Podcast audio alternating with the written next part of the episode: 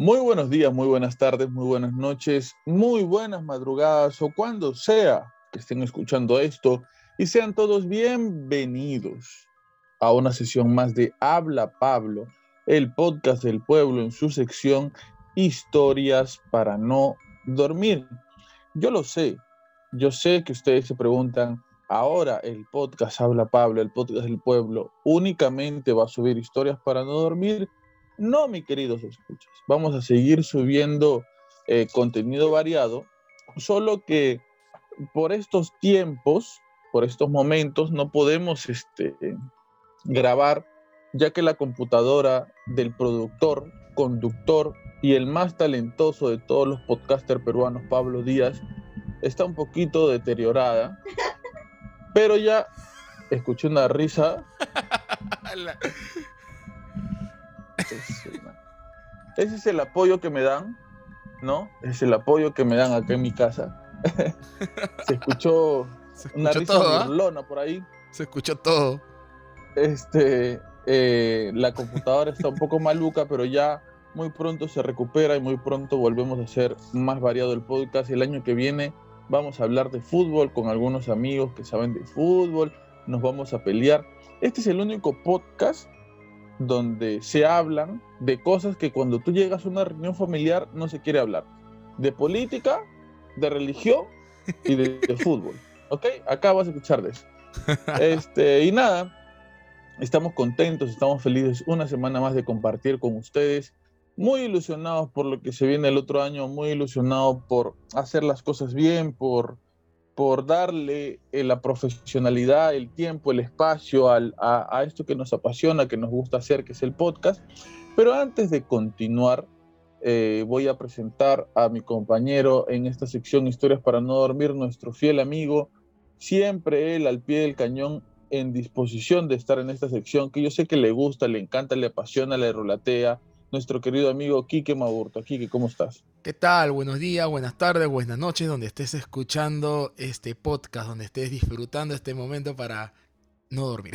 no, bien, bien, Pablito, bien, todo tranquilo, todo tranquilo acá, acompañando una sesión más para, para hablar, para hablar, para divertirnos, para compartir. Yo quiero hacer una denuncia pública. Ah, caray, ¿qué pasó ahora? Y la denuncia pública es en tu contra. Ah, soy que ya empezamos, ya, ya empezamos. El señor Quique Maurtua eh, hizo esta semana algo eh, en contra de nuestro querido podcast Habla Pablo, el podcast del pueblo. Y yo me siento muy indignado y lo voy a compartir con ustedes. A ver, adelante. Y voy a contar la historia porque él ni, no tiene ni idea de lo que ha pasado.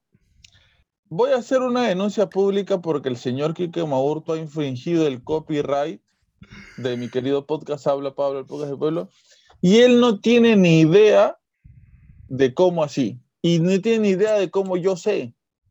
Y yo voy a decir cómo sé. Yo estaba paseando por las redes sociales, viendo, ¿no es cierto? Viendo las redes sociales en Facebook.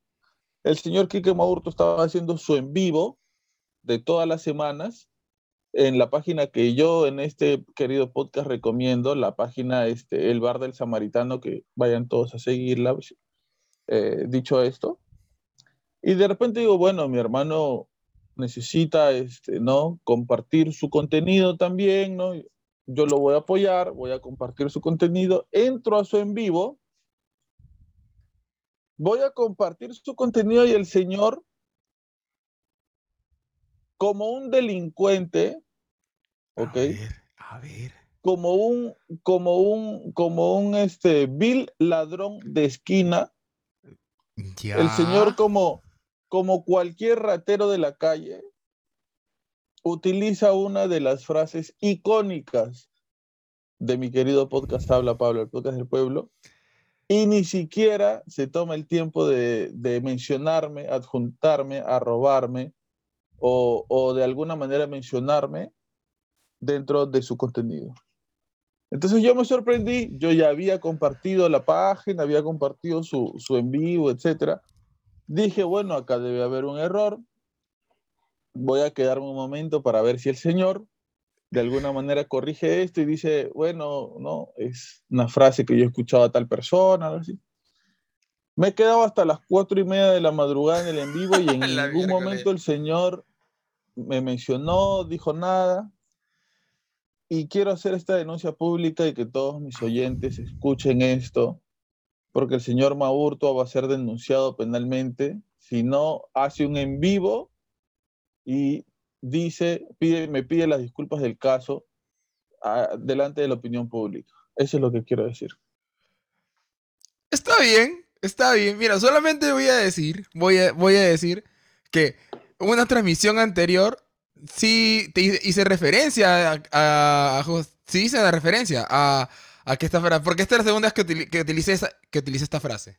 Y ya ah, no, entonces todo está disculpado, mi querido Quique. No, pero está bien. Está... bien. Si, si, he herido, si he herido susceptibilidades, si he herido susceptibilidades, para la siguiente transmisión, así. Voy a, así como. Voy a darme el tiempito para decir, tal persona lo dijo, de tal persona lo aprendí, y en tal podcast, por favor, síganlo. Ay, ¿sabes qué? Te juro que en ese instante en que tú dijiste eso, yo entré a la transmisión justo ahí. Oye, ¿en serio? ¿Qué pasó? Dije, justo estaba compartiendo, dije, ¿qué? ¿Qué? Y todavía yo, yo mandé un mensaje, pero como varios escriben, mi mensaje se perdió en la lista y dije, ah, bueno, ya fue, ¿no?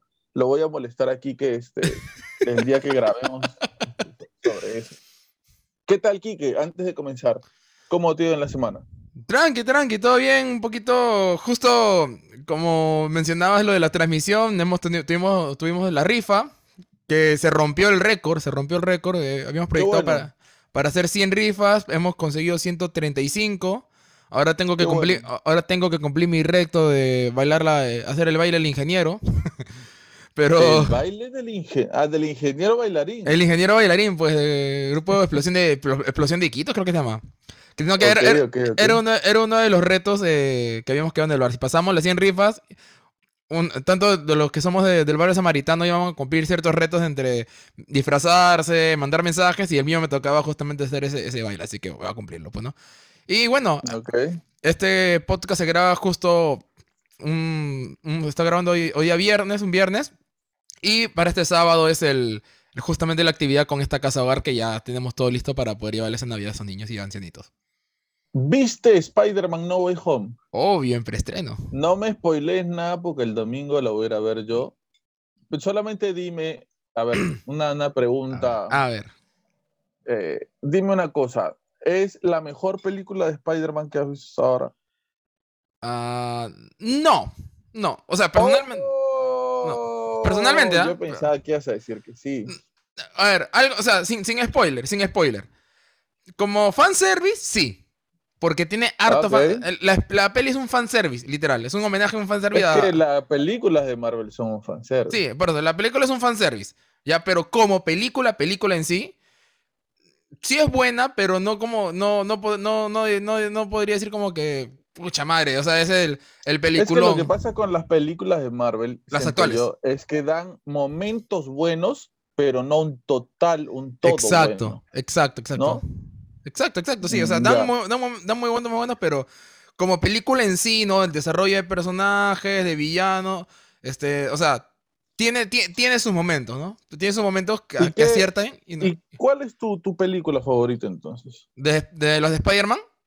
Sí. Bueno, mira, como, a pesar que a mí me gusta más el Spider-Man de Andrew Garfield, es el que me vacila más, pero como película de Spider-Man me gustó la, la, la Spider-Man 2 de Tommy Maguire.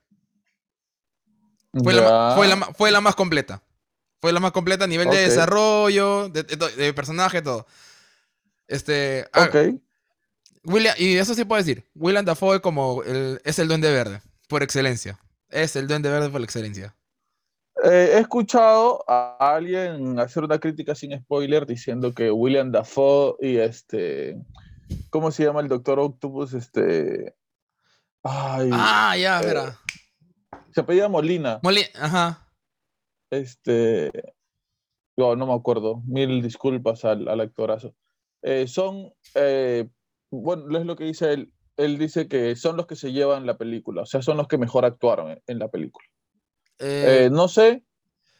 Voy a verle el domingo. Bueno, no.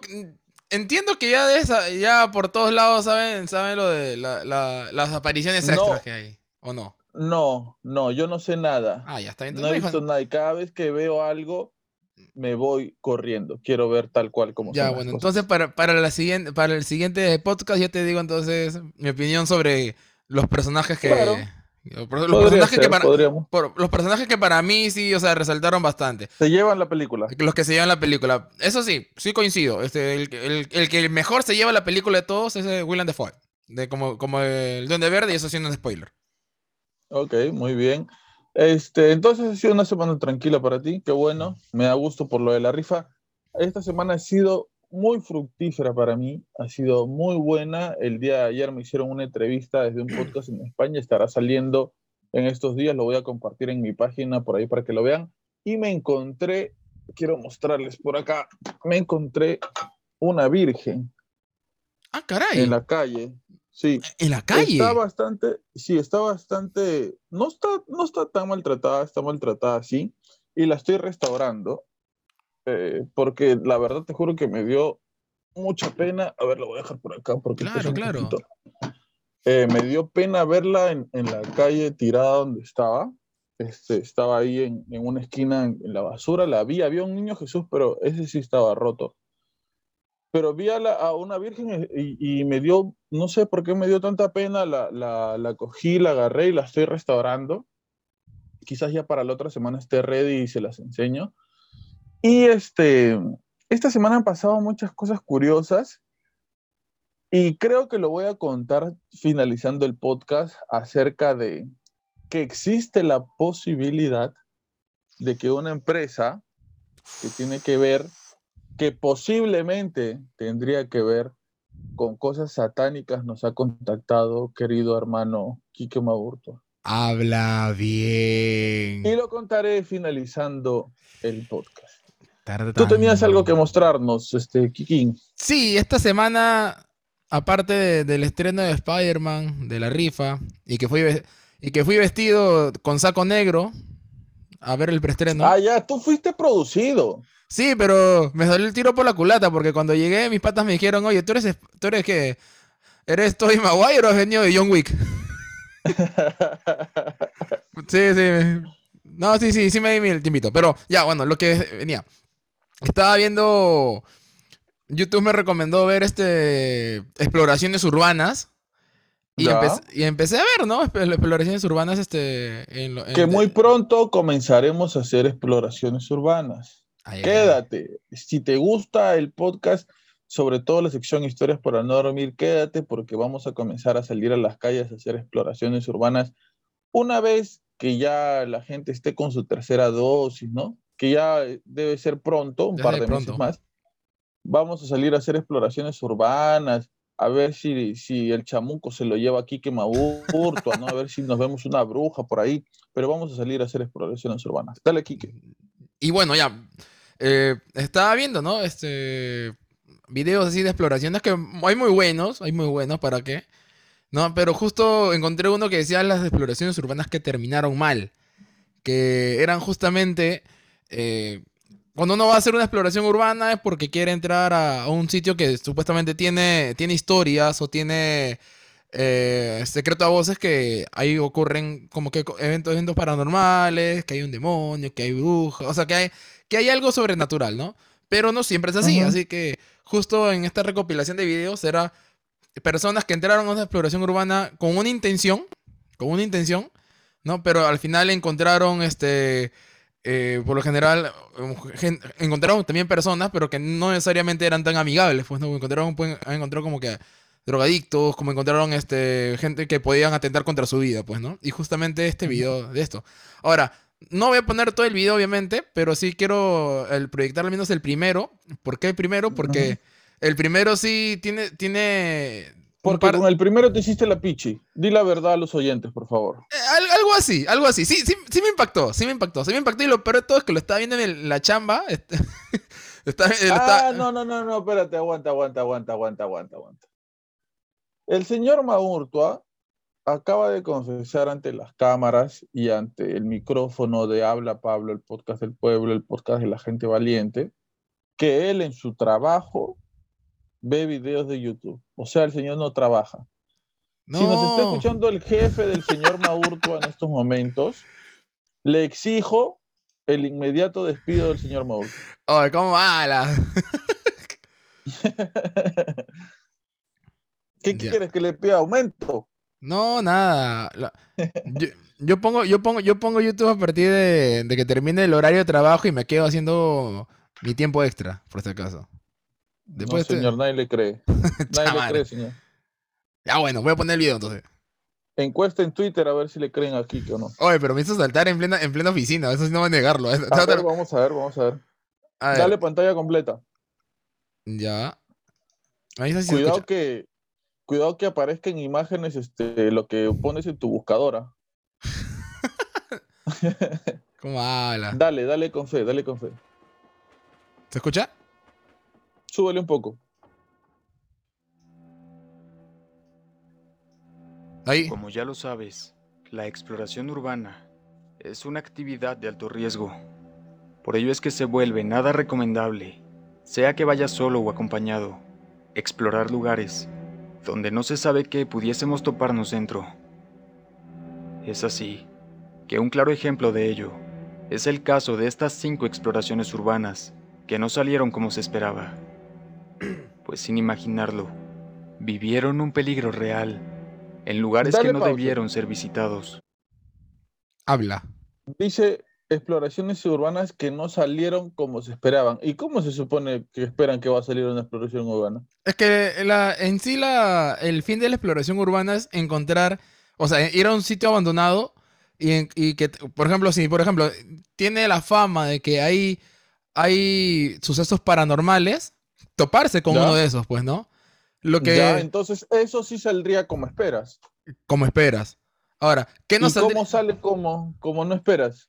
Eh, como por ejemplo, puedes entrar a un sitio abandonado y que como ese sitio es abandonado, ha sido utilizado para quizás secuestrar a alguien o matar a alguien. Pero no saldría como si esperas. No, porque la idea es encontrar. no, es que la, idea es la idea, la idea de la exploración, o bueno, por lo que he leído, es que justamente la historia que se tiene del lugar puedas tú constatarlo. O sea, que sí, en, ese, en esa casa pasan esas cosas, en ese edificio no, no pasan esas cosas. No que vaya Yo creo que, si tú dices que una exploración urbana no salió como tú esperabas, es porque no encontraste nada. Eh, si eh. encuentras algo, si sale bien, ¿no? Porque ya tienes contenido. Bueno. No, bueno. Aunque hay gente tan hábil que saca contenido de la nada también, ¿ah? Sí, sí, sí, sí, es cierto. ahí, Vamos, ahí vamos alzando la mano también. dale, dale video.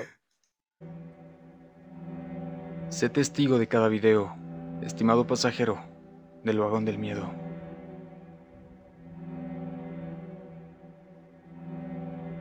La primera grabación es propiedad del usuario de YouTube, Hype Mike puesto que el 2 de junio del 2018 se dirigió a una fábrica abandonada, totalmente solo durante la tarde. Lo invito a conocer la que considero la investigación más importante en la historia del fenómeno. Anuncios. Sale el señor Jaime Maussan, por este chico nos explica un ratito, que mientras explora a ver. Eh, acaba de salir un reclame para los que nos escuchan únicamente por audio del señor Jaime Maussan. Y quisiera decir una cosa del señor Jaime Maussan. Eh, yo, mi, mi, correo electrónico, ok, es Pablito1553. Cada vez que lo comparto me da una vergüenza terrible. Pero lo hice cuando tenía 15 años. ¿Ya? Y lo hice porque me encantaba ver eh, videos de ovnis y eh, en ese tiempo estaba de moda el programa Otro Rollo, ¿ya? Claro, claro. Ramón es el programa mexicano. Claro.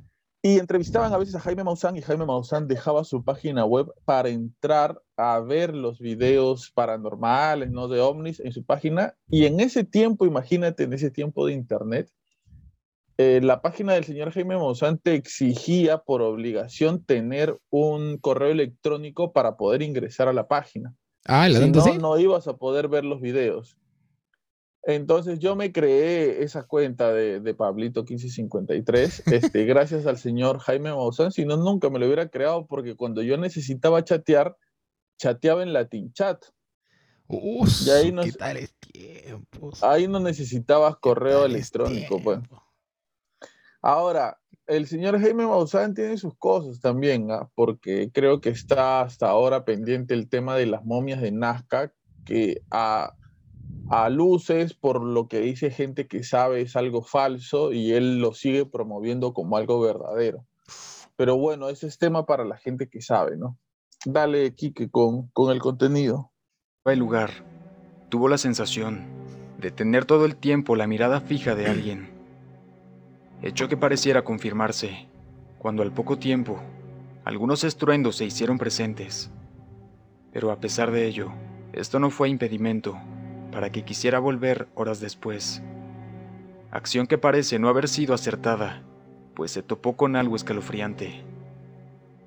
¿Qué hubieras hecho tú en esta situación? Yo, what is up, guys? It's your boy Hype Mike coming at you with another 3 a.m. challenge. And today, I'm at this abandoned. I don't even know what to call that thing. But over eh, there, eh, bueno, there's like this type of building. Diciendo, bueno, and I'm going to be trying to stay in there overnight. So here's the entrance, guys. Doors like almost like kicked open. Like you even see like these footmarks here. Está hablando de una puerta toda pateada, chancada. y de repente se un golpe de una tabla. Ese es en la tarde.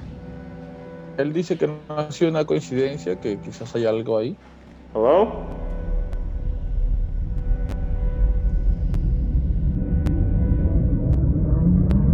Al atardecer los ríos se detuvieron con las luces apagadas, se encontró un silencio inquietante al menos hasta este punto, dice. Ahora, si hizo el video es porque sobrevivió, ¿no? Claro. A ver qué fue. Oh, y se quedó todo el día y es de noche ya. Sí, se queda hasta, se queda hasta tarde. O sea, hasta, hasta, hasta, los, hasta que oscurece todo. Trabaja, que... What the... ¡Yo! Okay. Parece una animación retrocelo, retrocelo. Eh, te juro que me parece una total animación, porque, a ver, ¿qué es lo que se ve? Él, enfoca una tabla, como una puerta, Que está de pie, y de repente en la puerta aparece de la nada letras, se cae la puerta, la puerta aparece un tipo en y comienza a correr hacia él. ¿Cómo, cómo? mira, retrocédelo. ¿O es el efecto de la luz? ¿Lo de las letras? Sí. Es el efecto de la luz. Sino que el pata, o sea, es como que el pata está, caminando por esa parte oscura y el pata que lo estaba esperando para no. El pata que lo estaba esperando pone, pone, pone la, puerta pone la puerta enfrente. Ya, a ver, porque, dale de nuevo. Porque está, si te das cuenta, está, está en el mismo hangar. Está en el mismo hangar en donde en donde tomas anteriores era, era la tarde. Ya.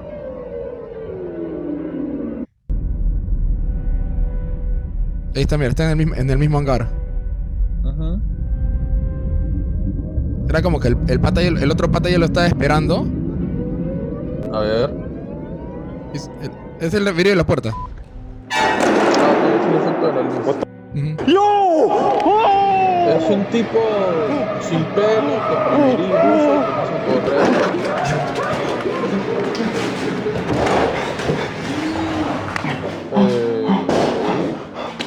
que no está corriendo.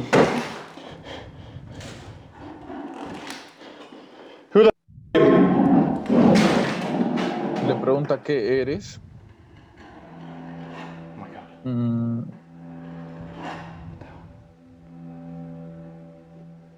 ¿Pero qué puede ser? ¿Es un man? No, es una persona. Loco, ¿no?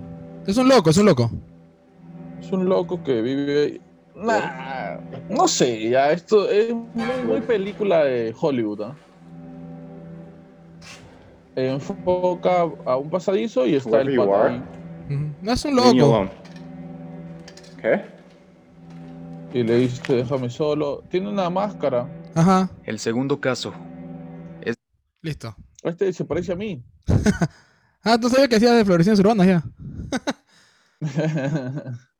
Este, no me dio miedo, no me causó nada, pero este, no sé, creo que... ojo, o sea, ojo, el hecho, el hecho no es que sea, eh, o sea, el, fin de este, de, este video, ¿no? De, esta, de estas exploraciones que te digo que, encontré, no era tanto que sea algo paranormal, ojo. claro, algo peligroso, ¿no? Es algo peligroso, o sea, porque el pata se encontró con un loco, pues, un loco que empezó a corretearlo, o sea, pudo haberlo matado. Claro, yo te digo que no me dio tanto miedo, pero, o sea, en los Estados Unidos pasa cada cosa, loco. O sea, hay casos tan alucinantes. Hay un, hay, espérate, antes, antes de continuar, ¿cómo se llama el canal de YouTube de donde has? Ah, ya, el, este canal es el, es el, ¿dónde estás? ¿El vagón del miedo? El vagón del miedo. Ok, eh, si quieren checar el video completo, vayan al vagón del miedo en YouTube. Y tiene también varios, varios videos de, exploraciones urbanas. Interesantes, interesantes, ¿ah? Perfecto. Vayan al vagón del miedo a checar el, contenido.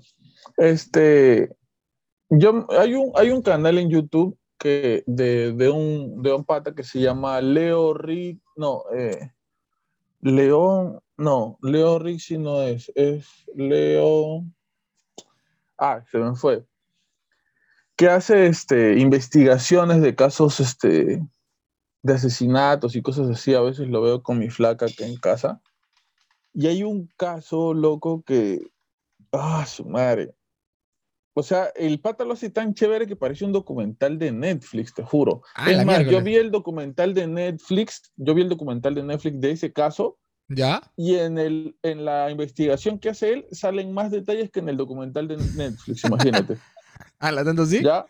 Sí, el pata se pone a investigar, lee y como sabe inglés y los casos son de los gringos, entra a los archivos, ¿no? De la policía, los lee y bacán. Y hay un caso, no sé si lo has escuchado, de un pata que mata a su, a su esposa y a sus dos hijitas.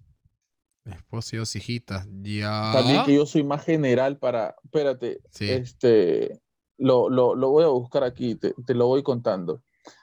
Este, entonces, el, el, pata, el pata este, ay, ¿qué fue?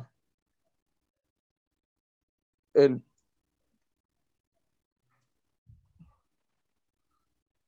el pata este, eh, o sea, yo creo, como, como te decía hace un momento, ¿no? En Estados Unidos pasa cada cosa yo creo de verdad que los casos más fuertes eh, son los que, o, sea, los asesinatos así, ¿me entiendes? No sé si, si entiendes a lo que voy, o sea, casos recontra reales, donde se investiga a la persona, se le mete preso y etcétera, porque en ese tipo de, casos se ve la, maldad gigantesca que tienen algunos seres humanos, ¿no? Claro, sí, sí, sí. Entonces, a ver, ah, Paul Lando se llama. Yo estaba, Leo Rizzi, Leo Rizzi es el cantante. El, caso es, caso Chris Watts, el monstruo de Denver se llama. Ya.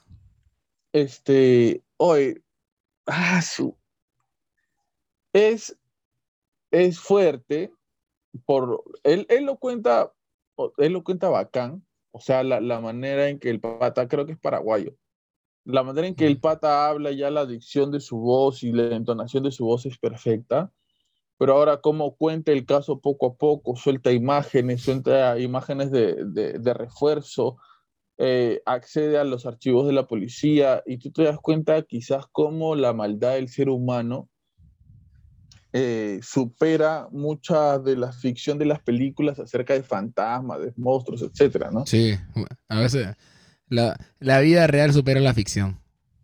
Sí. Este, ahora, yo les quería compartir un caso del que leí esta semana que me pareció súper interesante de compartir eh, ¿Lo tienes ahí, Quique? ¿Cuál, cuál?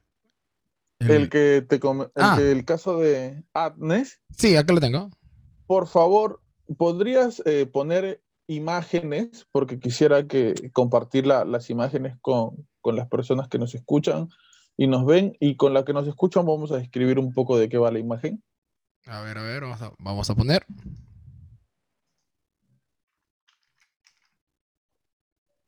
Volvió mi jarrita para todos los fanáticos de mi jarrita. Ya, acá lo estoy poniendo. A ver, comparto pantalla. Ok. ¿Dónde está? Compartir. ¿Me sale esto? Sí, pon la, no, la primera, la primera, la primera. Eh, a ver, para, para la gente que nos escucha, Kike, ¿ok? ¿Esta es la primera vez que ves esta imagen, antes que nada? Sí, primera vez. Ya, ok. Para la gente que nos escucha, aquí, que por favor, ¿cómo podrías describir lo que estás viendo? Eh, un platillo volador, literal, con personas encima.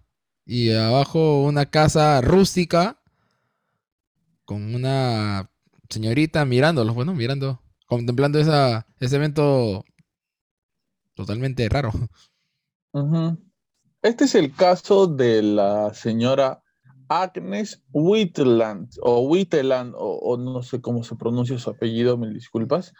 Eh, más o menos lo que pasó a grandes rasgos es esto, ¿no? Esta señora estaba en su casa, de repente se le ocurre salir por la ventana y cuando sale por la ventana, dice que ella ve una especie de plataforma eh, a unos 15 metros de altura de ella, entre 10 y 15 metros de altura de ella, pero no era un platillo volador como mucha gente describe. Lo que ella define es que es una plataforma, donde habían soldados con una vestimenta azul, creo que dice ella, que ella nunca antes en su vida había visto, y todos estaban mirando hacia el frente.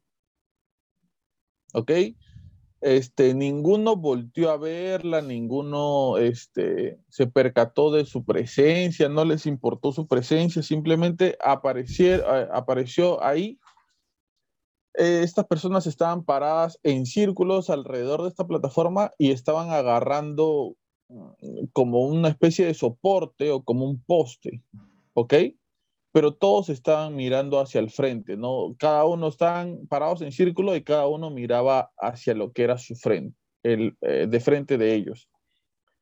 Eh, estuvieron ahí por unos 15 minutos y de repente este objeto volador no identificado salió este, eh, volando y se perdió entre las nubes. Interesante, ¿ah? ¿Y eso en qué año primera, fue? Eh, a primera impresión, me parece que fue en los 70, por ahí debe estar la info. Eh, eh, pongan en todos, debe estar el caso descrito ahí. A ver, este de la página artigo.com. Dale, este. Safari no encuentra ese gracias, Safari. Gracias, Safari. A ver acá. Este. Nos van a hacer memes en algún momento, gracias. Sí, sí. Literal. A ver, acá está. Este, dale, ahí este, compártelo, por favor, con tu maravillosa manera de leer. A ver, para los que tienen un conocimiento básico referente a la ufología, este caso les sonará extraño. Después de todo, se trata de uno de los eventos más inexplicables referentes a avistamientos alienígenas. La historia se desarrolla en Inglaterra durante el periodo de la Primera Guerra Mundial, o sea, dentro, entre los 1914 y 1918.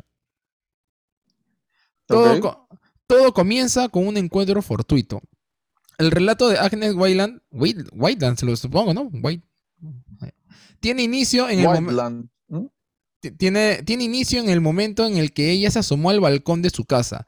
Dicha estructura se hallaba en la, primera en la primera planta y es desde donde realizó el avistamiento del objeto no identificado. A unos, a unos estimados 90 metros de distancia desde donde ella se encontraba, pudo observar una plataforma suspendida en el aire. Desde luego, una imagen como esa fue lo suficientemente fuerte como para causar el estupor de la mujer. Agnes dio una descripción detallada de lo que vio. Según sus estimaciones, la plataforma de forma circular debería tener unos 30 centímetros de espesor, mientras el diámetro calculado por el objeto no identificado rondaba los 3 metros y medio. Sobre ella, Agnes Wayland pudo vislumbrar la silueta de lo que relató le, parecieron entre 8 y 12 hombres. Todos se mantenían rectos y miraban al horizonte como intentando observar algo detenidamente. Gracias a, lo atestiguado por Agnes, se conoce que el, el misterioso objeto parecía tener aparatos propulsores. Por ello, es posible imaginar que se trataba tan solo de algo similar a una plataforma de avistamiento. Sin embargo, el hecho de que una estructura tan masiva no emitiera ni el más mínimo ruido aún, aún causa dudas. No obstante, por más que la mujer intentó, no fue capaz de reconocer cables o cuerdas que sostuvieran la estructura. ¿Sigo? Sí. ¿Y qué hay de eso? ¿Y qué hay de los misteriosos pasajeros? Acorde a lo dicho por la señora Whiteland, todos los hombres parecían ir uniformados. El color de sus trajes era azul, así mismo como los sombreros que cada uno llevaba puesto. A simple vista, todos los pasajeros de la misteriosa plataforma daban la impresión de pertenecer a un cuerpo militar. Sin embargo, el estilo de los uniformes que utilizaban no concuerdan con los de ese periodo de tiempo. El misterioso, el, misterio continúa en la actualidad. El avistamiento de Agnes Wayland fue, fue investigado numerosas veces por, varios, por variados científicos. Sin embargo, ninguno ha logrado ofrecer respuestas satisfactorias que expliquen este evento. Así como llegaron, estos misteriosos viajeros desaparecieron. Solo dejaron atrás a una mujer muy sorprendida y un relato que vivirá como un mito en nuestra sociedad por siempre. Fuente del video, Odiseum. Ahora, eh, antes, antes de, decir cualquier cosa, ¿qué, concluyes tú de una situación así, Kike? ¿Podrías poner eh, eh, la imagen, por favor, para, comentar sobre, sobre la imagen? ¿Qué concluyes tú de una situación este, así, Kike? Pucha. Mm, hay, hay eventos que uno, la, verdad, no los no, no, no, no, no sabe cómo explicarlo. La verdad, no, no, sabría, no sabría cómo explicarlo. O sea, si, si, si me topo mañana con una plataforma encima de mi casa, me va a quedar como que... Porque, o sea, algunas personas podrían pensar que son extraterrestres, pero oh. da más la idea de que fueran viajeros en el tiempo, ¿no? Yo, claro, claro, por la descripción, yo da más para viajeros en el tiempo. Pero ahora, es la primera vez que escucho sobre viajeros en el tiempo viajando en una nave, si se podría decir que es una nave, así. Para mí sí. No, es como, eh, eh, parece que estuvieran parados en, los balcones que hay en Larcomar. Ah, literal. O sea, yo vi... o sea, yo he, visto fotos, yo he visto en internet circulan las fotos de, de viajeros en el tiempo, pero que suelen ser por lo general fotos abiertas, pues, ¿no? Como que están un montón de gente, ¿no? Y que hay alguien que tiene una vestimenta que se entona con la moda que había en supuestamente donde se hizo la foto, pues, ¿no? Claro. este, escúchame, eh, entra a, a, ver este, imágenes de viajeros en el tiempo porque me parece interesante que, que podríamos compartir cosas así. A ver, a ver. En, en YouTube, en YouTube. Ah, en YouTube, ya. Este, a ver, voy comentando yo este, para la gente que nos está escuchando y no está, no está viendo este, el, el, ¿cómo se llama? Esta, el video. Lo que, lo que se aprecia es algo recontra, super, archimega fuera de lo común. O sea, eh, a lo que estamos acostumbrados de ver de los casos de, de, ¿cómo se llama? De ovnis. O sea, nada se le parece. Yo ni siquiera recuerdo que haya otro avistamiento parecido de gente que diga que ha visto cosas así. Una plataforma así. Es como, como si hubieran sacado de un edificio una plataforma o, no sé, el balcón de la casa de alguien. Pero es un balcón, pues. Es como un balcón. Claro, es como, como ¿qué más lo podríamos ejemplificar? Como, eh, es como, un, como eh, cuando uno va a un supermercado y uno se apoya, eh, o sea, por donde sube la gente discapacitada, no hay como unas barandas para sostenerse. Es algo así, no, es algo así en un círculo. Bueno, yo lo, yo lo entiendo como un mirador. Como un mirador, exacto. Yo lo veo como un mirador, como ¿verdad? Un mirador. Claro, como si fuera un mirador y son viajeros en el tiempo, ¿esa sería una nave? Mm, no necesariamente.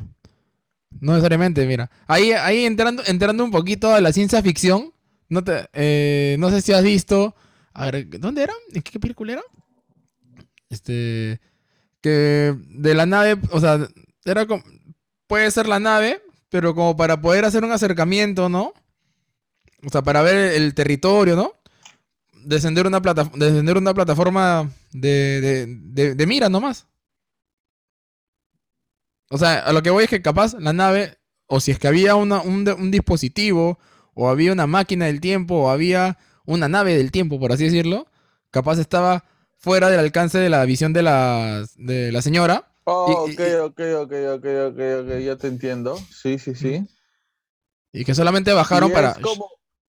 Claro, como que se desprendió o era una ampliación de la nave la plataforma. Claro, como que bajaron, como que bajó la plataforma para hacer un chequeo y luego...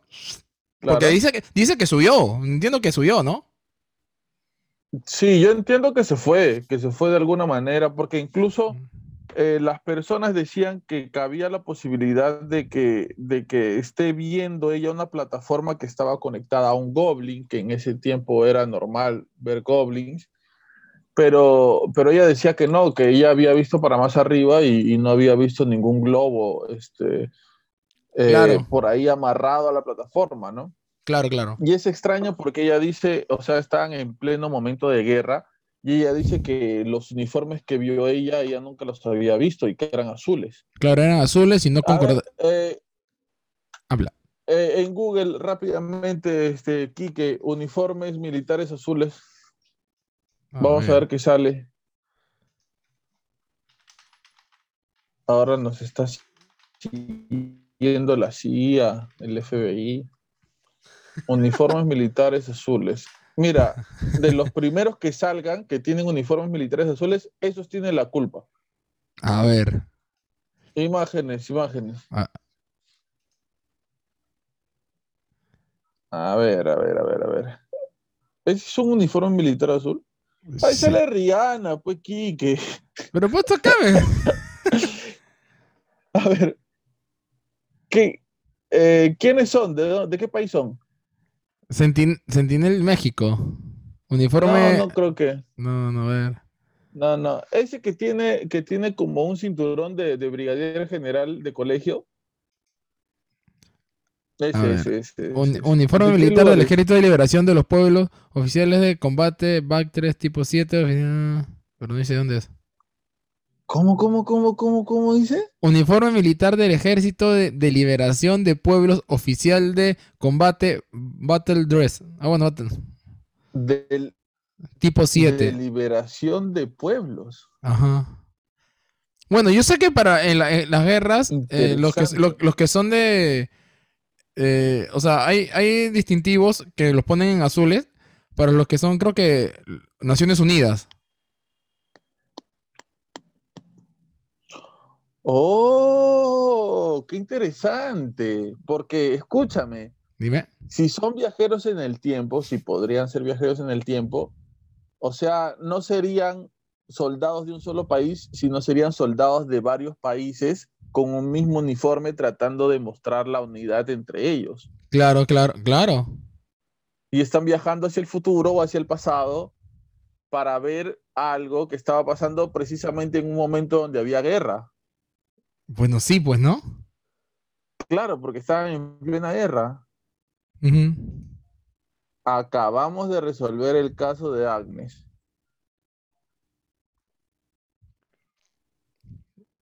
Sin querer. No hay otro, ¿no? No, no hay otro. Sin querer queriendo, ¿ah?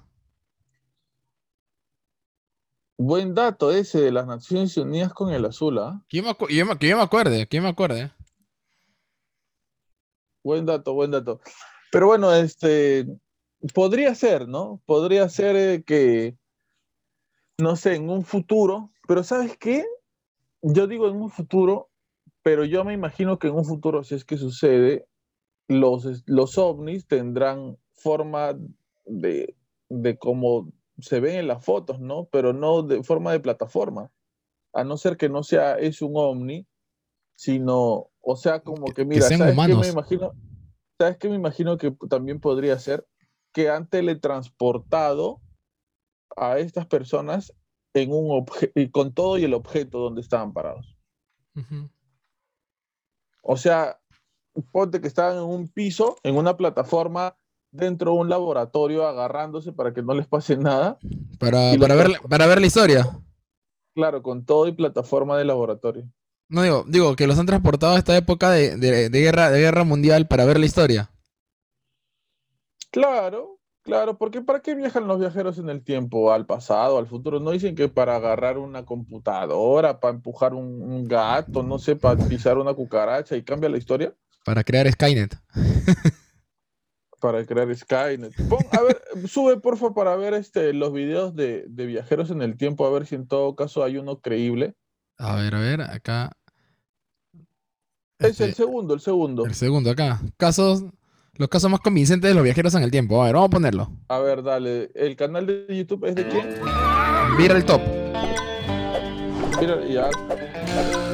¿Qué es eso? Los viajes en el tiempo han sido desde siempre uno de los temas más recurrentes en las historias de ciencia ficción más intrigantes de la historia. En ellas vemos cómo, por distintos medios, algunos afortunados han tenido la oportunidad de cruzar esa gigante, pero en ocasiones hay tantos eh, si quieren ver el, específicos. Ah, mira, mira este. Este es al parecer un caso de viajeros en el tiempo en donde el viajero del tiempo del futuro, que es un pelao, se encuentra con el viajero del, tiempo. Con su yo pasado. con su yo joven. Claro, con su yo joven. ¿Quién era el viajero del tiempo? El viejo, ¿no? El más gordito. Claro, son dos pelados, que puede ser el pelado ese de la tienda de la esquina, pero quizás sí sea verdad que son que uno es viajero en el tiempo, ¿no? Ajá, exacto, exacto. ¿Tú qué crees? Que no. Porque, o sea, estos, bueno, al menos, mira, yo, yo para darle algo, para darle algo, este, al menos estos se graban, pues, porque hay historias de viajeros, ah, yo soy viajero del tiempo, pero salen con máscaras, yo no puedo hablar, no puedo decir nada, y claro, ninguno habla del COVID. ¿No? O sea, ninguno habla de un suceso tan importante como ha sido la pandemia para todos salvo vengan de un futuro alternativo donde no hubo COVID. O salvo que en su futuro no hubo, no hubo COVID, pero por viajar, por hacer ese viaje en el tiempo, nos jodieron la vida y ahora sí hay COVID, pues. No, ah, vinieron para uno vino para evitar la muerte de su mamá a lo Barry Allen de Flash. Y, nos, y nos hizo un flash, nos hizo un bendito flashpoint. Un flashpoint y nos cagó con el Y nos cagó feo, feo. puede ser, puede ser, Kiki, puede ser. Dale, a ver, ¿cuál es el otro caso? Queremos mostrarles una serie de fotografías y videos antiguos en los que, al parecer, logran verse cronometrados. Ah, mira, está mostrando ahí que eh, tienen el mismo tatuaje. Han llamado mucho la atención. Esto se comprobó, pues esta es una pelea de Mike Tyson, donde supuestamente, dale pausa, donde supuestamente no había, no había smartphone, no había smartphone. tiempo y dicen que está grabando alguien con un smartphone. Ese no es un smartphone, se comprobó después que es una cámara que sí se vendía en ese tiempo, está en circulación. Entonces es Así que, claro, no hay que vender humo tampoco, qué loco. Dale. Para la época, no tienen No digo que el canal de YouTube esté mintiendo, solo pues digo no solo que su forma de vestir. Este, este, yo tenemos un podcast de viajeros en el tiempo donde la miniatura de ese podcast es esta foto. Esta foto sí me parece a mí, a mí digo que me parece, ahora de repente hay información nueva que ha salido hace media hora y dice que es falsa, pero para mí esta foto de este brother sí es como que no sé, como fuera de contexto. Out of context. Ya. ¿A ti qué te parece? Mira, este, yo en verdad de fotos así no me fío mucho. Ya. Y te, digo porque yo, sé, yo, bueno, modestia aparte, llevo cursos de Photoshop. Ya. Y yo he hecho cosas así. O sea, no digo exactamente de este tema. Pero, sí. ¿Esta foto es antes, es antes de Photoshop o después de Photoshop? Porque esta foto no es nueva tampoco, ¿ah? Photoshop, hay, eh, Photoshop, eh, que yo sepa, es desde el año. desde el año. ¿De, cuándo empezó Photoshop? No, pero Photoshop, el programa, el programa de Photoshop ya tiene años. A ver. Un ratito vamos a poner ya. ¿Cuándo salió Photoshop? Ajá. A ver, vamos a ver, vamos a descubrir la verdad en este podcast, señor. Esto se tiene que saber hoy día, hay que resolver esto. Mira, Photoshop, fue, Photoshop propiamente dicho como programa de Adobe, se lanzó en el año 91. Ya, ahora eh, busca en qué año salió esta foto al, a, ¿cómo se llama? Conocida. Foto de viajero en el tiempo.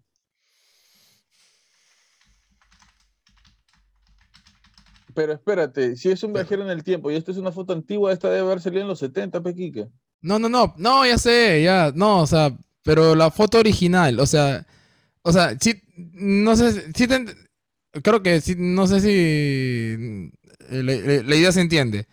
Este, si esta foto como tal, como lo ves ahorita, si esta foto como tal, como fue lanzada en el año no, antes del año 91, quiere decir que no había manera de edición.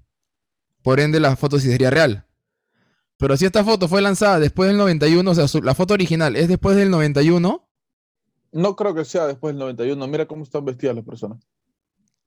No, no sé, claro, claro. no, pero me refiero. De la foto que estamos hablando, de la foto que estamos hablando, es de esta foto eh, donde al parecer están en, algún evento, las personas todos con, con saco y corbata y sombreros, y hay un tipo con una chompa y un polo, con lentes oscuros, eh, como que fuera de contexto de, esa foto, ¿no? No, sí, pero es que mira, tú me das una foto y ya, ya, y, ha hecho algo similar. ¿ah? Tú me, me dan una foto que sea del año 70, la escaneo y la puedo recolorear como si fuera una foto color recolorear, pero esto es un fotomontaje. Por eso, pues, si lo puedo recolorear es porque también puedo editarla, o sea, puedo hacerle fotomontaje, puedo tranquilamente borrar personas o poner... Yo, como te digo, yo, yo he agarrado fotos en donde literal habían dos, tres personas, o sea, era un conjunto, habían dos, tres personas que no querían que salgan y las he borrado.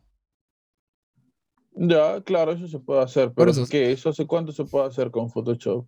Desde, las primeras ediciones, o sea, del 91, desde el 91, por, por decirlo ya, 95, para nadie, desde el 95. Ya. Ahora, lo que me extraña es su polo. Es como una M la que hay en su polo, ¿no? Majin sí, una M, una M. ¿Es una M o, o W? Es una, o una, w, una W. O una W, ¿no? Puede ser. Claro, puede ser. Yo me, le voy más por una M, pero o sea, yo creo que la gente que se dedica a investigar esto debe haber investigado de dónde sale una marca así de polos, ¿no? Y más o menos sacar su, cuenta. Claro. Sí, porque, porque otro, otro distintivo con marca. No, no, no Bueno, no sé. Yo al pelado le daba que era falso, tú al pelado le decías que era falso. Este de los lentes tú dices que es falso. Sí, yo, para, para mí también es falso. Ya, yo digo que es verdadero, así que en esta discutimos. Dale play a ver cuáles son las otras. Es notoriamente adelantada, sino que Bájale el volumen. de estas imágenes Quítale el volumen. Mira ese, mira ese, mira ese. Aquí estamos viendo, me parece una película de Charles Chaplin. Ajá. Y hay una señora supuestamente hablando por teléfono. Estos aparatos fueron inventados eh, mira, hay otra hablando por teléfono. Ya. Eh, supuestamente no es para que en esa época haya. No es para que en esa época. no, pero creo, pero, creo que había, había, un, había un video, había un video de que desmentía eso de la de Charlie Chaplin, ¿ah? No, me parece haber visto. ¿Y qué, qué explicación le daba? No me acuerdo, pero no, no me acuerdo el video.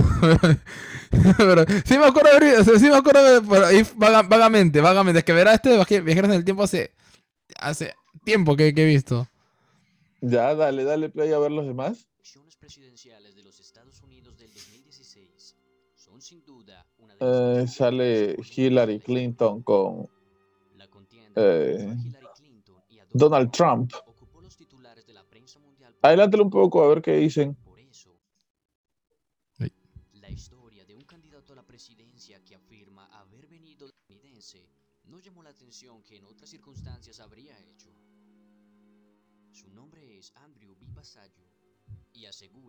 A ver, sube el volumen, ya me resultó interesante.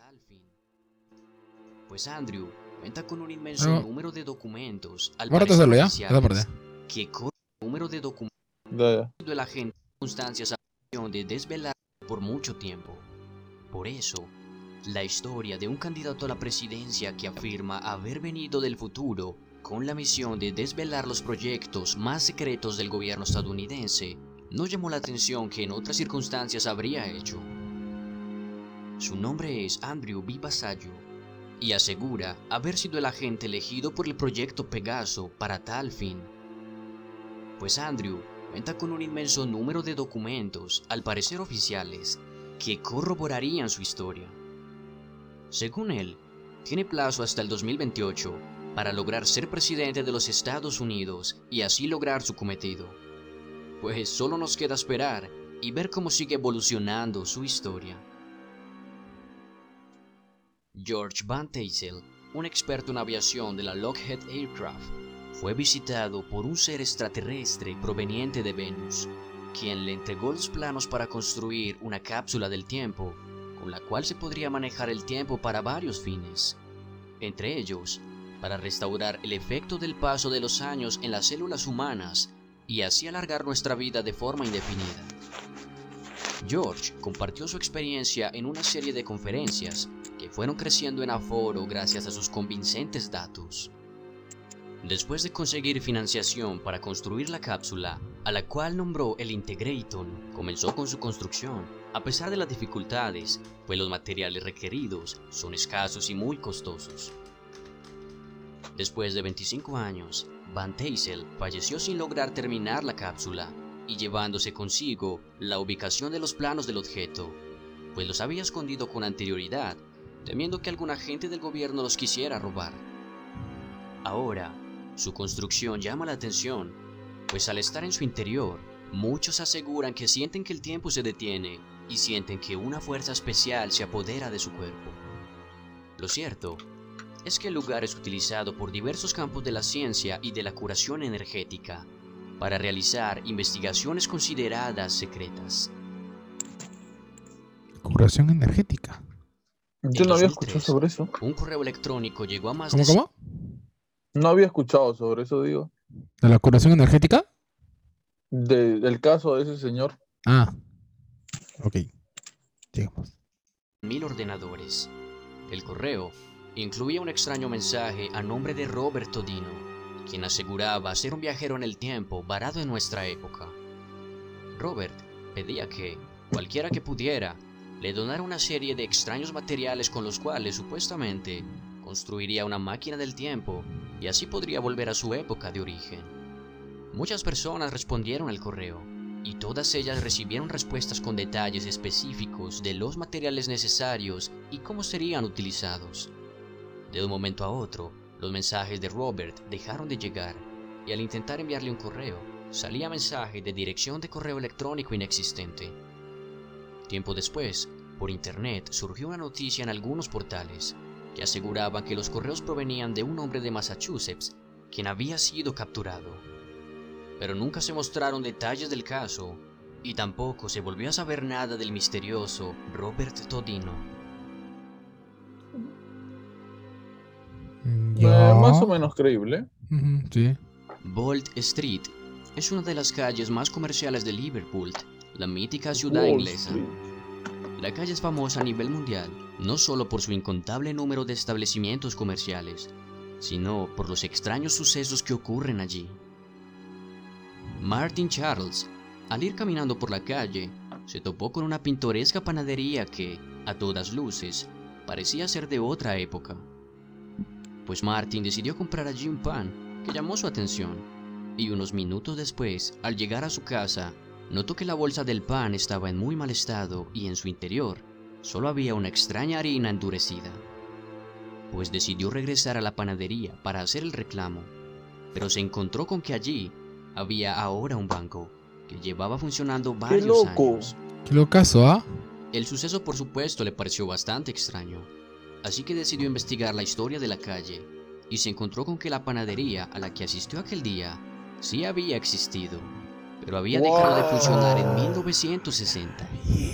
¡Qué loco! Además de este extraño descubrimiento, Martin en sus investigaciones descubrió también que esto le había sucedido a muchas personas a lo largo de la historia con diferentes establecimientos comerciales ubicados en la calle.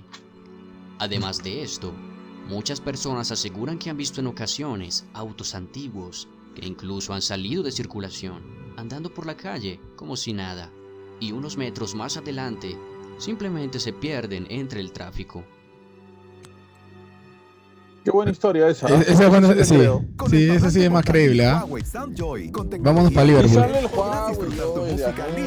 el que por favor, paga YouTube Premium. Víctor Goodar. El podcast todavía no da, pues. más famosos en la historia de Inglaterra. Incluso fue nombrado Sir por la corona británica en honor a sus logros militares. Pero si hay algo por lo que Víctor ha trascendido en el tiempo, es una inexplicable experiencia que vivió en uno de sus tantos vuelos. Resulta que se encontraba en una misión sencilla, viajando desde Edimburgo hasta Drin, en Escocia. En su trayecto, debía pasar por encima de un antiguo aeródromo que funcionó intensamente durante la Primera Guerra Mundial y que ahora se encontraba completamente abandonado y la naturaleza ya había empezado a apoderarse de él. Víctor llegó a su lugar de destino y un día después debía volver a Edimburgo siguiendo la misma ruta. Entonces resulta que, ya en el viaje de regreso, notó que una extraña tormenta amarilla se formó de la nada exactamente encima del aeródromo abandonado y desafortunadamente ya no tendría tiempo para esquivarla, por lo que se vio obligado a cruzar en medio de ella. Al entrar, Víctor perdió por completo el control de su aeronave y un momento después, la tormenta simplemente desapareció, dejando un cielo despejado y claro, que le permitió ver algo que lo extrañó por completo. Pues el aeródromo se encontraba completamente reconstruido y estaba en funcionamiento. Pues no solo eso, sino que la pista estaba llena de aeronaves que Víctor nunca había visto y que lucían bastante avanzadas para su época. Además, los mecánicos vestían un extraño uniforme con un diseño y color diferentes al que solían usar. Pero lo que más llamó su atención es que la actividad en la pista era intensa, como si se estuviera viviendo nuevamente una guerra. Víctor intentó acercarse más a la pista, pero en ese momento, la tormenta amarilla apareció nuevamente alrededor de su avión, y al disiparse, pues se encontraba ya lejos del lugar. Al llegar a tierra, Víctor contó su experiencia a sus amigos, pero por supuesto nadie lo tomó en serio. Pues su relato ha pasado a la historia.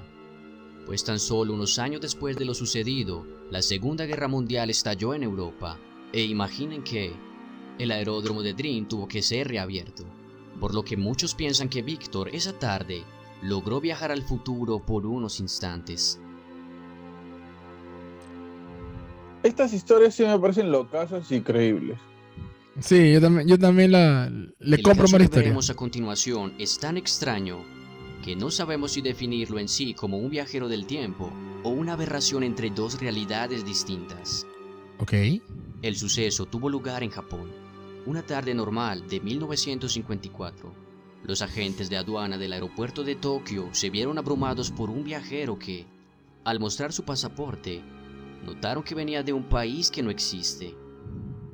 Ante el extraño hecho, los agentes decidieron llevar al hombre a una sala de interrogación para aclarar el hecho. Pero entre más preguntas le hacían, pues más y más se oscurecía la situación. El hombre aseguraba provenir de un país llamado Tauret, que estaba ubicado entre España y Francia. presentó en repetidas ocasiones su pasaporte, que a todas luces era auténtico, e incluso contenía check-ins de su entrada a diferentes países, incluido el mismo Japón. El hombre presentó también la moneda de su país, contó su historia asegurando que existía hace más de mil años, respondió claramente todas las preguntas que le hicieron y presentó varios documentos de identificación expedidos legalmente en su extraño país. Pues ante la singular situación, los agentes pensaron simplemente en deportar al hombre, pero legalmente no podían deportarlo a un país que no existe. Sin más que hacer, decidieron ubicarlo en una habitación de hotel vigilada para seguir al día siguiente con sus indagatorias. Al llegar la mañana, los agentes entraron a su cuarto, pero ni el hombre ni sus pertenencias se encontraban allí. Pues del hombre nunca más se supo nada, y su extraña historia sigue siendo considerada como el suceso más inexplicable que ha tenido lugar en el aeropuerto japonés. Y coronando la lista, no podría estar otro caso más que el de John Titor. ¿Habla? Lo que pasa es que me, mi, novia acá apagar las luces de, la habitación. Estoy concentrado viendo lo de, lo de Tauret y no sé qué, y he visto algo blanco acá, loco, casi grito, y era que me estaba alcanzando. ¿Qué pasó? ¿Qué tienes nota?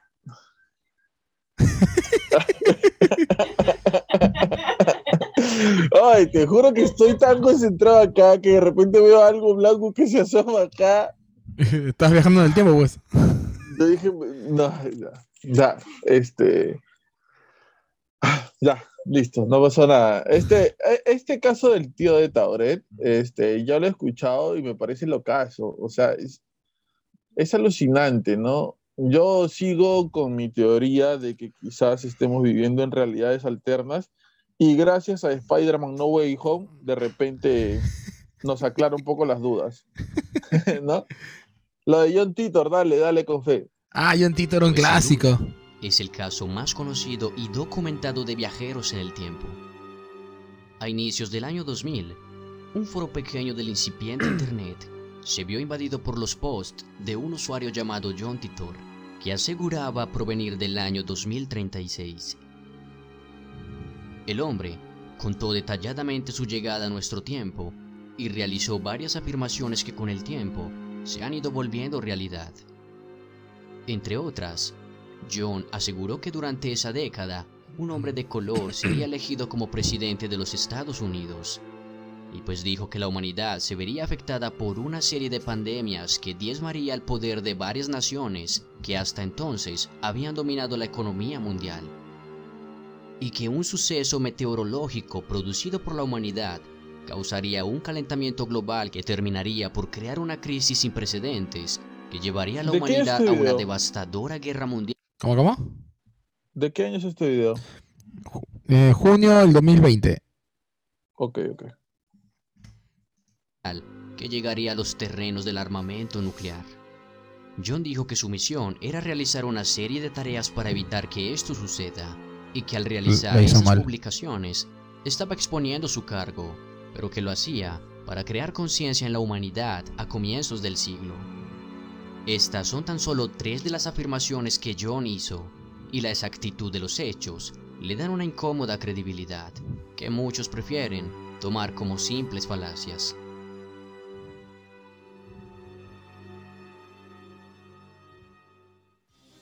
Y eso es todo por ahora, amigos.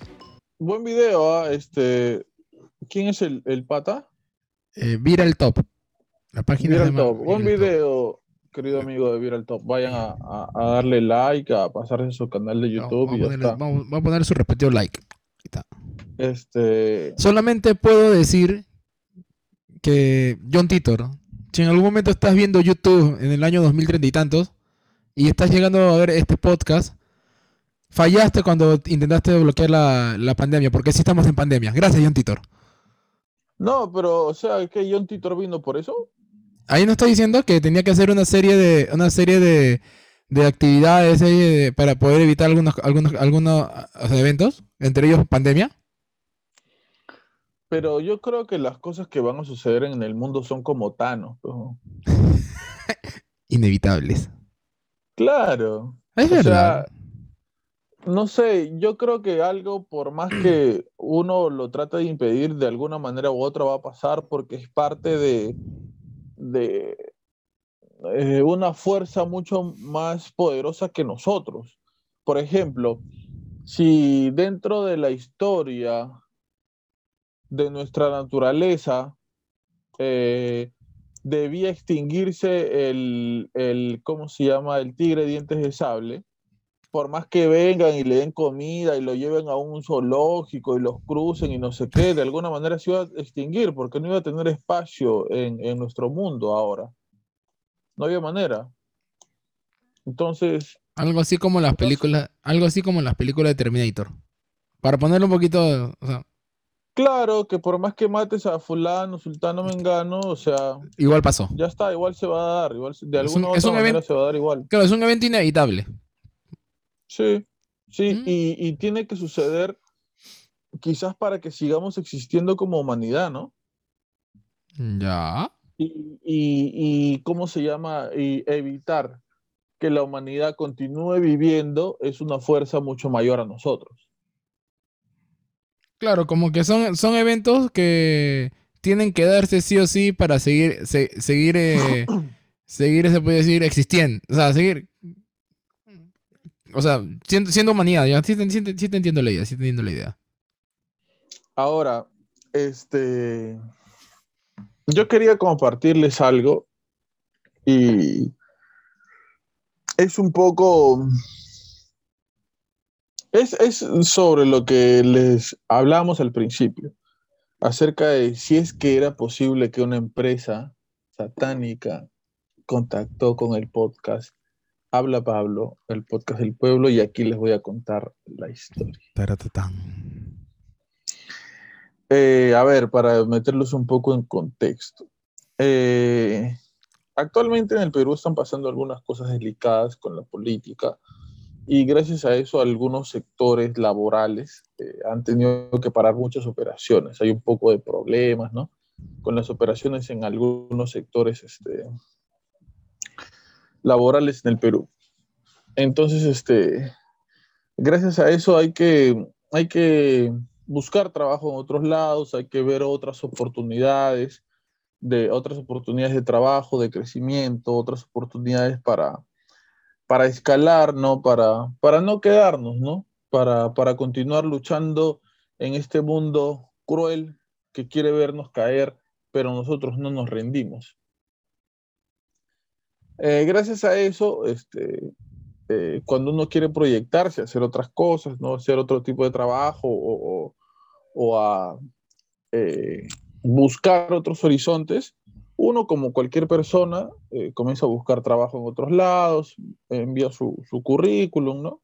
A diferentes empresas y la que uno sienta que se va a sentir cómodo, bien tratado, le van a pagar lo justo y va a hacer un, trabajo eh, bueno, creo que uno se inclina hacia ese tipo de propuestas.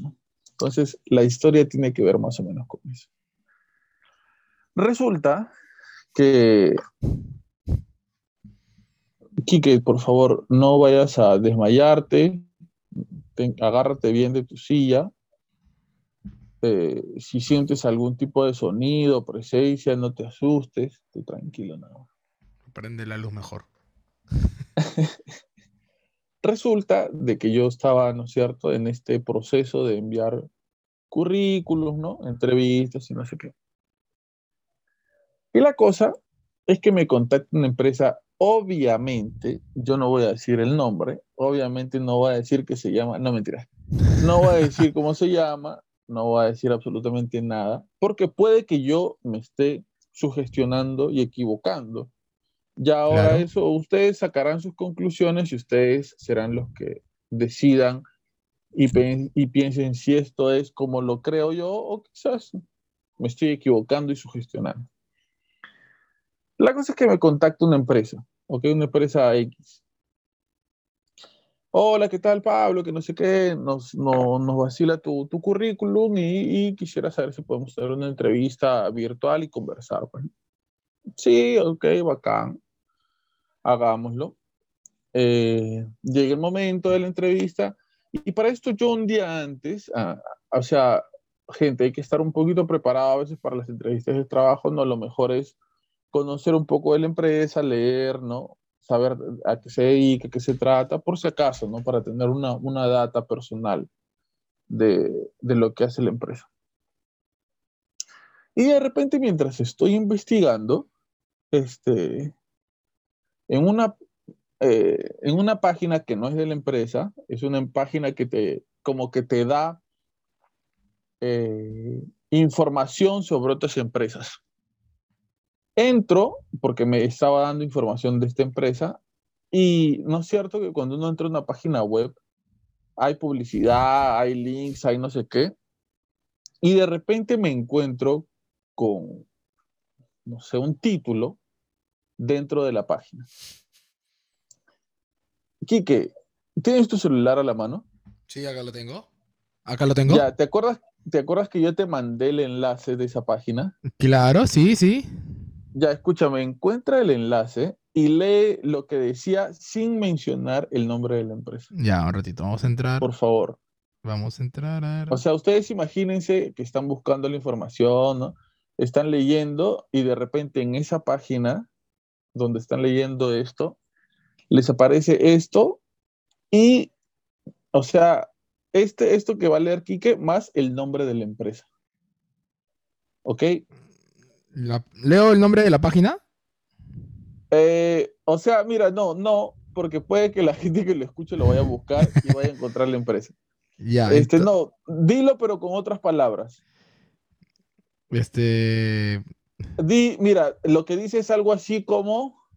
Claro, ya sé, ya sé, entiendo. Es como que, no sé, pues, eh, Wen.com. no. no, ni, siquiera, existe eso. Eh, no, ya, el título, el título de la página dice así. El título, el título dice así. No digas lo que dice. Dilo con otras palabras, porque si no van a buscarlo y van a encontrarlo. Ay, ay, ay, ya, ya. Este también dice es como decir la familia. Como decir la familia, ¿ya? No, es como decir la familia, pues, ¿no? La, familia. ¿Está bien? No, no, o, no, es como decir. Como se ve. Eh. O sea, es, como, como, eh, o sea, entiende, entiende, un sinónimo, o, bueno, es la familia de Dilo, dilo, dilo. ¿La familia de qué más o menos dices? De. De, de Don Diablo, pues, ¿no? Ya. Eh, Hispanoamérica, ¿no? Algo así. Ajá. Ya es algo más o menos. No es así literal, sino que dice más o menos la familia o el grupo o la gente de la gente de Don Diablo, de Don Diablo. Hispanoamérica acompañado del nombre de la empresa. Ajá, exacto. Entonces ustedes imagínense estar a la una y media de la madrugada buscando información sobre una empresa donde vas a trabajar y de repente te aparece eso. Con otras palabras, obviamente, pero te parece eso, ¿no? Algo así como el grupo, la familia, la gente de Don Diablo, de Hispanoamérica, empresa no sé cuánto, no sé cuánto, no sé cuánto. O sea, yo me palteé, pero ¿sabes qué fue lo primero que pensé? A ver. Eh, puede que sea una página caleta, dije yo. Puede que sea una página caleta. Tú pones dos, tres cosas con el teclado o, escribes una palabra o dices este, un, algo y se abre la página esa. Pero dije, no, yo me estoy sugestionando, ¿no? O sea, porque ¿sabes qué es lo peor, Quique? Dime. Que no hay ni siquiera una falta ortográfica, o sea, no es que se hayan confundido. ¿No es cierto? O sea, no es que se hayan confundido a la hora de escribir. No, pues no, acá estoy viendo. Dice así literalmente. Sí, literal. o sea, es, es, eh, dice lo que dice y no hay chance de que se hayan confundido. No, literal no hay chance. Ahorita que, estoy, ahorita que, ahorita que estoy viendo acá, este, no hay chance, no hay chance, en verdad. Ya. Entonces, bueno, de repente me estoy sugestionando, dije yo, ah, ya está. Viene el día siguiente, el día de la entrevista, pero antes de eso me dicen, ¿sabes qué? Este, tienes que pasar este, un examen. ¿Ya? Este, virtual. Perfecto. Pero para eso la cámara de tu, de tu celular, mientras haces el examen, tiene que estar prendida. Eh, yo lo entendí, es la primera vez que me pasa, pero no me pareció tan sospechoso, ¿no? Pasar un examen, de responder preguntas de un cuestionario mientras la cámara de tu teléfono está prendida. Primera vez que me pasa, pero no quise sugestionarme más, ¿ok? Bueno, respondí las cosas del examen, ¿no? Eh, supongo que las respondí bien porque el otro día me llamaron, me dijeron, ah, una entrevista más tarde, que no sé qué, bueno, ya dije yo. La entrevista normal, como una entrevista normal de trabajo, pero de repente se comenzó a hacer un poco más personal. Ya. Porque me comenzaron a preguntar sobre mis proyectos personales. Ya. Yo no sabía si responder porque era una persona a la que yo no conocía. Claro. Pero yo, como estoy súper orgulloso del podcast y de, de, los años que tenemos aquí haciendo esto, dije, sí, tengo un podcast y no sé qué. Ah, ya, ya, que esto, que el otro. Pero hubo una pregunta que me, que me hizo pensar un poco. Habla bien. Eh, mientras ella me estaba preguntando un montón de cosas, eh, llegó un momento en el que me preguntó, ¿y por qué estás mandando tantos currículos a diferentes empresas?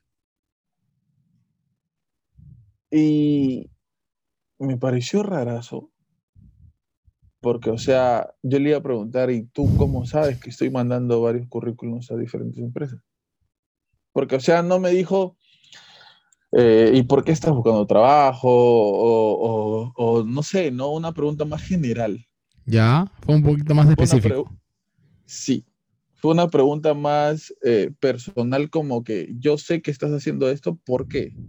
¿Por qué estás mandando tantos currículos a diferentes empresas?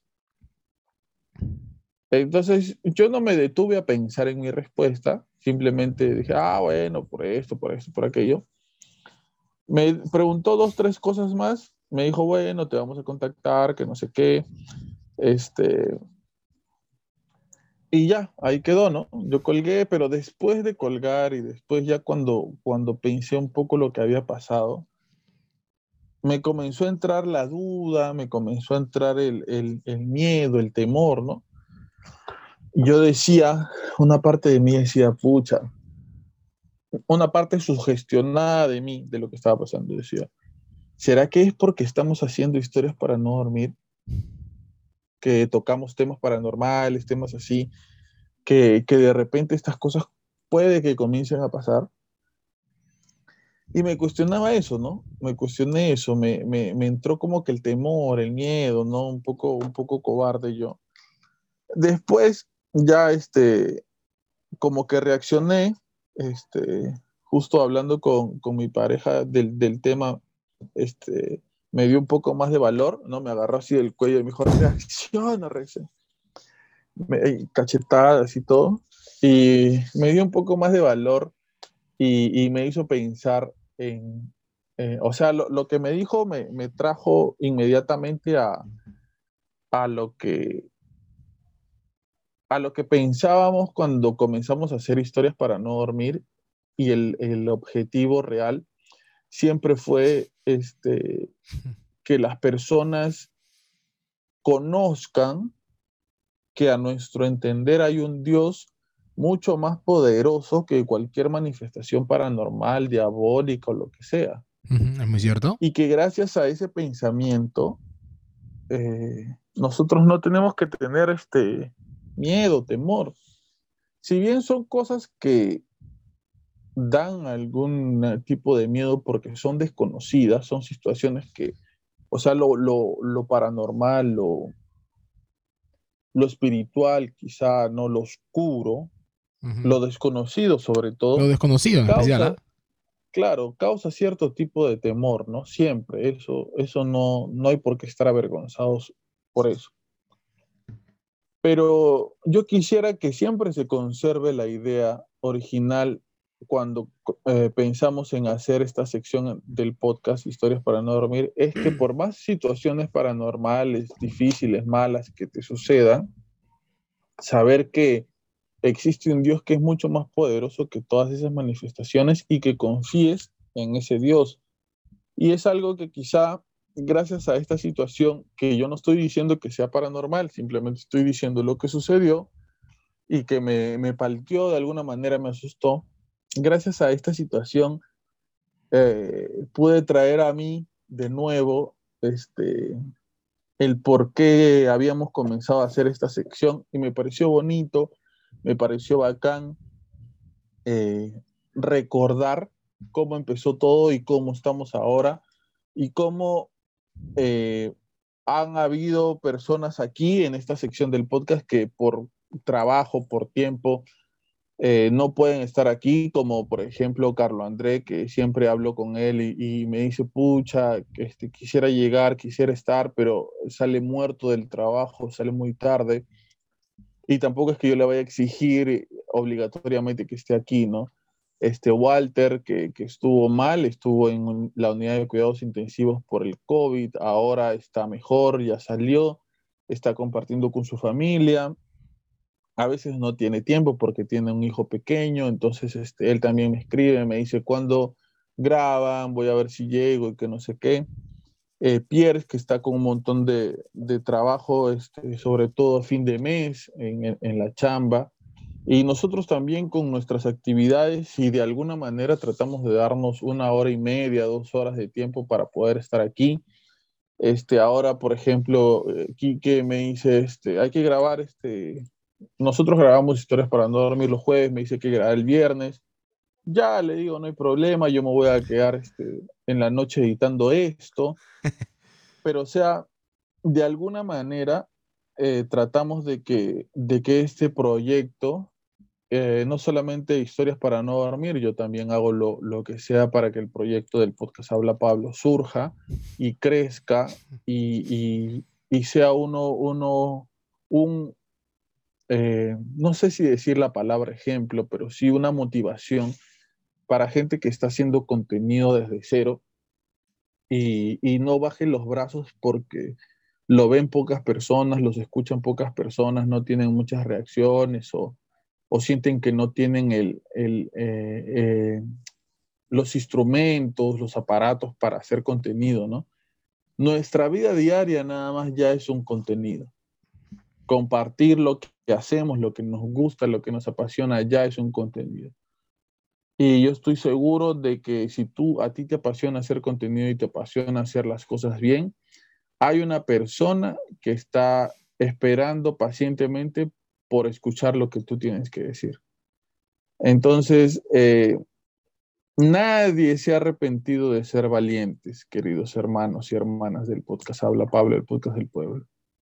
Y creo que asumir un reto como hacer contenidos de valientes, afrontar dificultades que nos da constantemente la vida de valientes y creer que hay un Dios mucho más fuerte que las cosas negativas que nos pasan, también es de valientes. Así que hay que continuar, hay que seguir, no hay que asustarnos.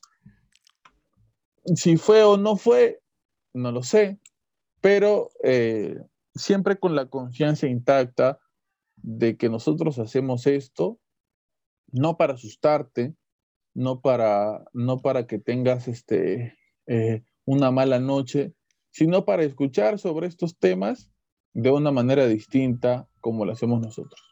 Quique, ¿algo que decir? Eh, no, creo que ya dijiste todo, en verdad. Eh, fue muy curioso. el podcast solo, entonces. Oye, no, fue, muy curioso cuando me pasaste la página. No, fue muy curioso cuando me pasaste la página. Y comparto lo que dices, ¿no? De. Eh, tanto de. De que. Que el podcast.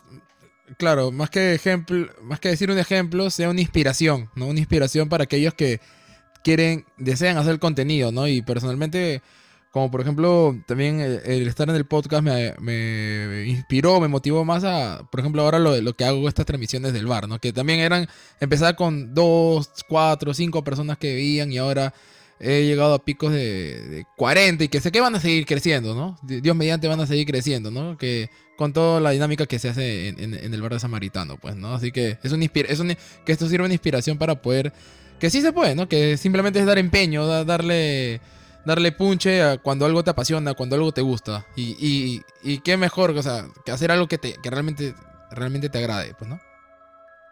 Y muy bien, muchísimas gracias, queridos escuchas queridos video escuchas, queridos habla escuchas, queridos, ¿qué? No, ¿qué chuche iba a decir? Casi digo no. No, no, no. Está, ¿Qué pasa? ¿Qué pasa? Querida gente que está pendiente del podcast Habla Pablo, muchísimas gracias por acompañarnos, de verdad. O sea, no saben lo gratificante que es sentir que mientras estamos conversando nosotros, tú estás ahí escuchándonos. Eh, eh, eh, llegamos a 70 personas suscritas al canal de YouTube de un momento a otro. Yo no sé en qué momento fuimos 70 ya. Muchísimas gracias por eso. A seguir, a seguir. Eh, sabiendo lo pequeño que somos, o sea, no pagamos publicidad, no salimos en la tele. Nosotros somos nuestros mismos marqueteros, nuestros editores, nuestros productores, nuestros conductores. Eh, nosotros mismos hacemos absolutamente todo, tratando de mejorar día con día para que lo que hacemos esté cada vez mejor. Muchísimas gracias por acompañarnos, de verdad es para mí muy importante porque yo sé y valoro mucho el valor del tiempo, del tiempo de las personas. Es lo mejor que tenemos, es lo más invaluable que tenemos, el tiempo que tenemos y que le regalamos a los demás es lo mejor que podemos tener y yo agradezco mucho que ustedes nos regalen de su tiempo para estar aquí, escuchándonos hablar de tonterías, escuchándonos hablar de cosas interesantes, de contar, contar un poco de nuestra vida, de hablar acerca de, de la vida de los demás, chismoseando, o de, o de cosas que nos suceden y que de repente también te suceden a ti porque tú también estás cansado del trabajo, de la semana, tú también quizás estás este, con proyectos que no puedes cumplir, estás haciendo lo posible para generar contenido. Eh, no sé cuál sea tu situación, pero créeme que estamos contentos de tenerte aquí y estamos contentos de que nos acompañes. Quique, algo que decir antes de despedirnos. Nada, agradecerle siempre por ese, como tú dices, agradecerle siempre por ese tiempo que se dan, ese tiempo para poder estar con nosotros, ¿no? Este, ese tiempo que, que, que, es, que bueno, que es, gracias a ustedes que podemos, que estos proyectos continúan, es gracias a ustedes que estos proyectos siempre nos motiva también a nosotros a, poder, ¿no? A poder darlo todo, a poder dar, dar ese fuá, de manera jocosa, este, pero para poder este, apostar por esto, apostar por este, por este, por este podcast. Y muy bien, muchísimas gracias por escucharnos. Recuerda, siempre recuerda que si tú nos quieres apoyar, nos puedes seguir por Habla Pablo en Facebook, por habla.hablapablo.podcast en Instagram, habla-pablo en Twitter, habla Pablo en Spotify. Muy pronto estaremos en otras redes sociales más compartiendo nuestro contenido también. Pero si tú das inicio, no tienes plata igual que nosotros, comparte nuestro contenido y así nos estarás ayudando lo que no esté escrito. Compárteselo con alguien, ve a la casa de alguien, le dices, ya está suscrito a Habla Pablo. No, lo suscribes a la fuerza. lo haces escuchar, le mandas audios, no sé, en TikTok también estamos como hablapablo.podcast. Ayúdanos así. Sé tú nuestro marquetero eh, profesional y ayúdanos a crecer. Nosotros te damos esto absolutamente gratis. Nadie te cobra por lo que no te estamos cobrando por lo que estamos haciendo y no queremos cobrarte.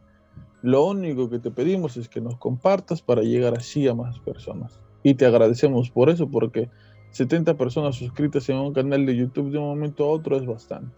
Y que suban las vistas en, en Spotify y en todas las plataformas donde se escuchan podcasts es bastante también para nosotros y de verdad se siente muy bien después de eh, dar un, un, par de horas de nuestro tiempo al día, editar, es, eh, eh, ponerlo el video, el audio y etcétera, y, comerse una editada y, subirlo y compartirlo y etcétera, todo, todo el esfuerzo vale absolutamente si es que tú estás ahí con nosotros. Si estás pasando por un momento difícil, un momento malo, recuerda que te puedes acompañar de nosotros, así como nosotros nos acompañamos de ti. Confía en nosotros, confía en que vamos a estar ahí cuando tú tengas algo negativo, una situación negativa que pasar. Eh, vete al canal de YouTube, reproducenos en YouTube, en Spotify, en donde quieras y de alguna manera, yo sé de alguna manera que nos vamos a acompañar. Esto fue Habla Pablo, el podcast del pueblo en su sección Historias para no dormir. Hasta luego. Hasta luego.